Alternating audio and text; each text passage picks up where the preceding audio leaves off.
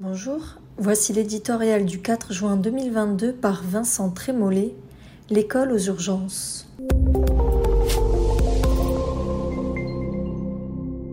La langue d'abord. Mission flash pour les urgences à l'hôpital. L'école du futur pour l'éducation nationale.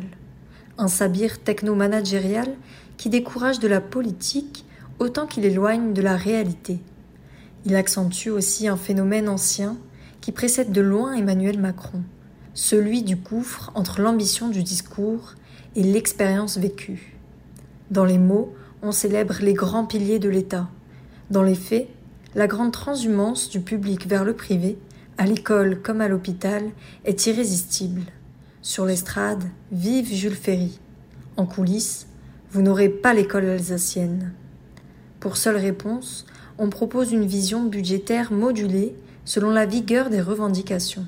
Les mots usés, mobilité, flexibilité, adaptation, habillent de leur modernité supposée la force d'inertie d'une bureaucratie boulimique. Ajoutez à cela une insécurité physique grandissante, quelques coupes financières tatillonnes, à pression fiscale constante, et l'omniprésence d'une idéologie du nivellement par le bas. Bourdieu plus Bruxelles, vous obtenez l'éducation nationale. Lucide, les jeunes diplômés ne s'y pressent plus. Une suite de job dating n'y changera rien.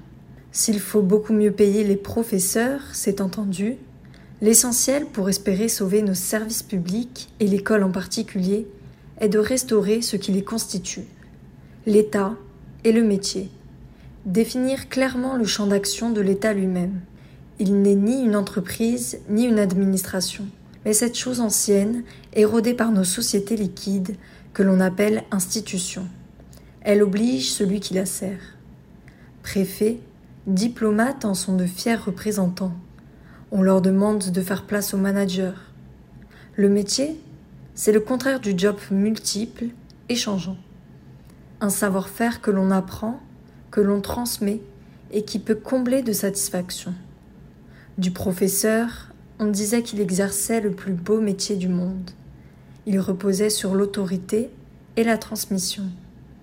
La première est bafouée à tous les niveaux de la société, la seconde surveillée comme le véhicule d'une domination sournoise.